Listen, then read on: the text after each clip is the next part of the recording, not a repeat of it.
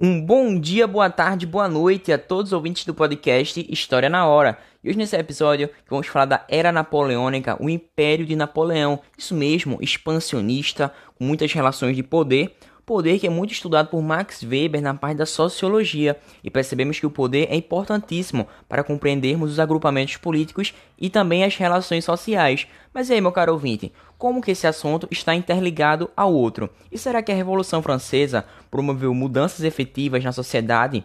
Bem, e de que forma os acontecimentos na Europa implicavam na América? E é possível estabelecer relações entre os acontecimentos europeus e os territórios coloniais na América? Bem, são a respeito dessas perguntas que eu quero trazer a Era Napoleônica, isso mesmo pós-Revolução Francesa, em que a maneira como pensamos a política mundial começou a ser alterada durante o século XIX, quando se formaram as nações modernas, em que existe uma análise do desdobramento imediato da Revolução Francesa, ou seja, a formação do Império Napoleônico, a onda conservadora que se estabeleceu na Europa com o Congresso de Viena e também os reflexos desses movimentos nas independências latino-americanas. E é nesse cenário que chega a figura de Napoleão Bonaparte, o protagonista dessa história, em que uma curiosidade é que ele próprio coroa sua esposa Josefina, uma atitude que era feita apenas por autoridades eclesiásticas até então. Mas aí, meu caro ouvinte, você está convidadíssimo para ir comigo para o século 19, o início desse século, no Império Napoleônico, o expansionismo de Napoleão. E aí, tá preparado para mais uma viagem no tempo? Só sei que você está convidadíssimo e é meu convidado especial nessa viagem. Bom, em 1799, Napoleão liderou um golpe militar chamado de 18 de Brumário, e com isso ele depôs o diretório e tomou o poder da França, tendo como consequência o consulado, e ele se tornou o primeiro cônsul. Já em 1802, ele foi proclamado cônsul vitalício. Ele conseguiu restabelecer a paz através de vitórias militares e negociações diplomáticas, o que neutralizava os seus adversários. Não somente neutralizar, mas também um dos aspectos mais importantes do governo dele foi o acordo de paz assinado em 1802 com a Inglaterra, que pôs fim ao conflito iniciado em 1793 já em 1804, ele foi autorizado, através de um plebiscito, a assumir o título de imperador dos franceses. Dessa forma, a paz assinada com a Inglaterra durou pouco, e em 1803, o mesmo país, a Inglaterra, aliou-se à Rússia e à Áustria, visando combater a França, de modo que Napoleão organizou uma grande expedição para invadir o território inglês.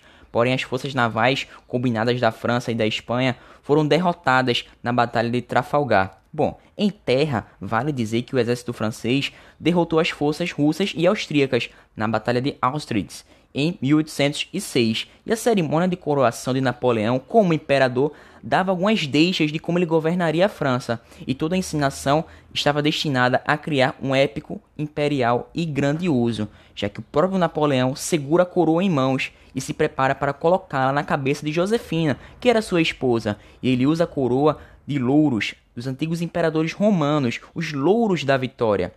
Isso tem um significado muito peculiar, que se deve à admiração de Bonaparte pelos impérios romano e carolíngio.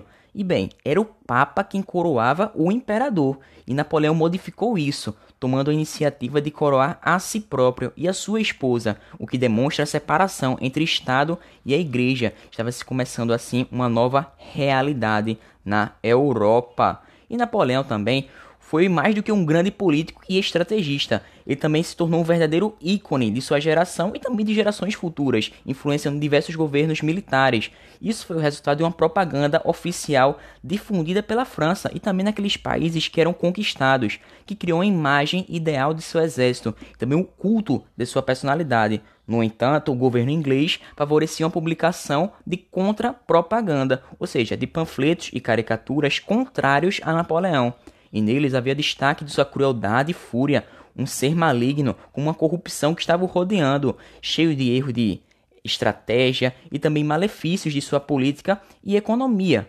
Já na Espanha, por exemplo, os patriotas, principalmente eclesiásticos, espalharam em todas as províncias a imagem de Napoleão como sendo inimigo da nação, uma força do mal. Ou seja, visava-se combater o invasor no campo ideológico, construindo assim um discurso que agia como um reforço moral na luta, ou seja, um agente a mais contra o expansionismo napoleônico. Ou seja, essa propaganda e também contra-propaganda faziam parte do contexto de expansão do governo napoleônico, que desde o início de seu governo agia para conquistar todo o continente europeu, ou seja, ele tinha essa tendência expansionista dominadora. Bom, a Inglaterra continuava sendo o principal adversário francês. Ou seja, ela tem uma força poderosa, uma marinha muito bem treinada e preparada, além de ter uma economia desenvolvida e estável, que resistia aos ataques da tropa napoleônica. E na tentativa de enfraquecer essas forças britânicas, Napoleão impôs o bloqueio continental em 1806, o que decretava o fechamento dos portos europeus ao comércio britânico. Napoleão, assim, esperava derrubar a economia inglesa para depois derrotá-la, o que possibilitaria a expansão do mercado para a burguesia francesa. Bonaparte seguia com sua política expansionista na Europa e, em 1807, ordena a intervenção militar na Península Ibérica e dessa forma, Napoleão ordena a invasão da Espanha e nomeou seu irmão José Bonaparte ao trono, ou seja, grandes modificações tanto na parte geográfica quanto na parte da política a Europa estava passando pelaquele momento. Bom, os espanhóis resistiram à imposição desse novo rei resistiram de maneira armada às investidas francesas, e as tropas napoleônicas foram superiores em Portugal, a motivação da ocupação territorial, além desse expansionismo francês, era também uma retaliação napoleônica ao governo lusitano, porque ele não cumpriu o bloqueio continental, já que Portugal tinha um saldo muito negativo com a Inglaterra e precisava pagar esse déficit.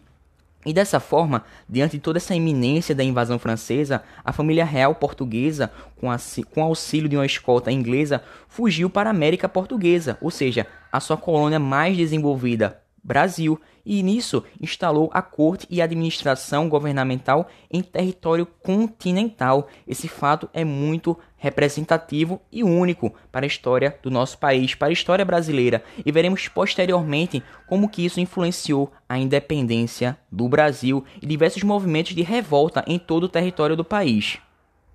Em um outro âmbito, as guerras napoleônicas também geraram numerosas mudanças na configuração europeia, como o fim do Sacro Império Romano, e que existia desde o século X, e ele foi substituído pela Confederação do Reno. Bom, vale dizer que em 1810 a França dominava uma grande parte da Europa ocidental e o prestígio de Napoleão começou a ser abalado em todos os estratos sociais. Isso era resultado do autoritarismo do regime e também de contínuas guerras que estavam provocando mortes e também um elevado impacto econômico. E bem, quando as manifestações da oposição estavam se intensificando, o governo trouxe a censura de jornais, de livros e também repressão policial, e isso aumentou ainda mais o descontentamento de muitos franceses. Já no âmbito externo, na parte externa, política externa, a França não conseguiu derrotar a resistência dos ingleses, que lideraram assim coalizões militares com outros países adversários. A exemplo, temos a Áustria e a Prússia, que visavam também derrotar o Império da França. E o bloqueio continental não teve o efeito desejado, né? Ou seja, ele não deu muito certo e outras regiões europeias desrespeitavam as suas determinações, de modo que em 1810 o imperador russo quebrou o acordo francês e dessa forma promoveu uma reaproximação com a Inglaterra. Veja que audácia diante dos olhos de Napoleão Bonaparte, viu?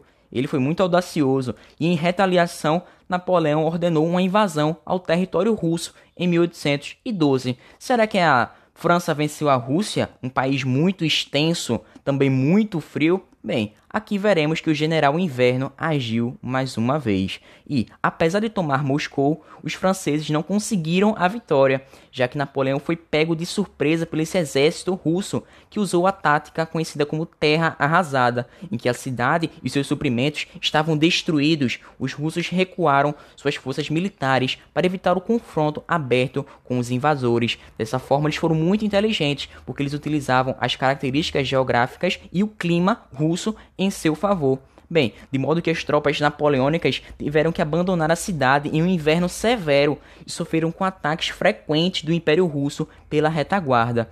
A fome e o frio provocaram a morte de inúmeros soldados, o que causou a maior derrota do exército de Napoleão, que retornou à França em colapso, fortalecendo assim a Inglaterra e seus aliados. Que derrota, hein? Que vergonha para a França perder assim um conflito deste. E arruinado, em 1814, Napoleão renuncia ao trono francês e é exilado na ilha de Elba. E a coalizão de países liderados pela Inglaterra ocupa a França, restaura a monarquia dos Bourbons que esse valor de restauração da monarquia vai de contra a Revolução Francesa, já que eles não queriam a monarquia, mas sim vive la République, isso pela parte dos jacobinos. Mas bem, dessa forma, com a volta da monarquia dos Bourbon, colocou-se Luís XVIII, o irmão de Luís XVI, que foi morto no trono. Mas e aí, meu caro ouvinte, o que você acha que vai acontecer com esse restabelecimento da monarquia, governo dos 100 dias e também sobre as reformas napoleônicas? E digo mais, qual é a relação da Revolução Francesa, Império Napoleônico e as independências na América Espanhola, tanto nos fatores internos quanto externos. Bem, eu fico por aqui, deixo essa curiosidade para o próximo podcast. Fiquem com Deus, até uma próxima, muito obrigado.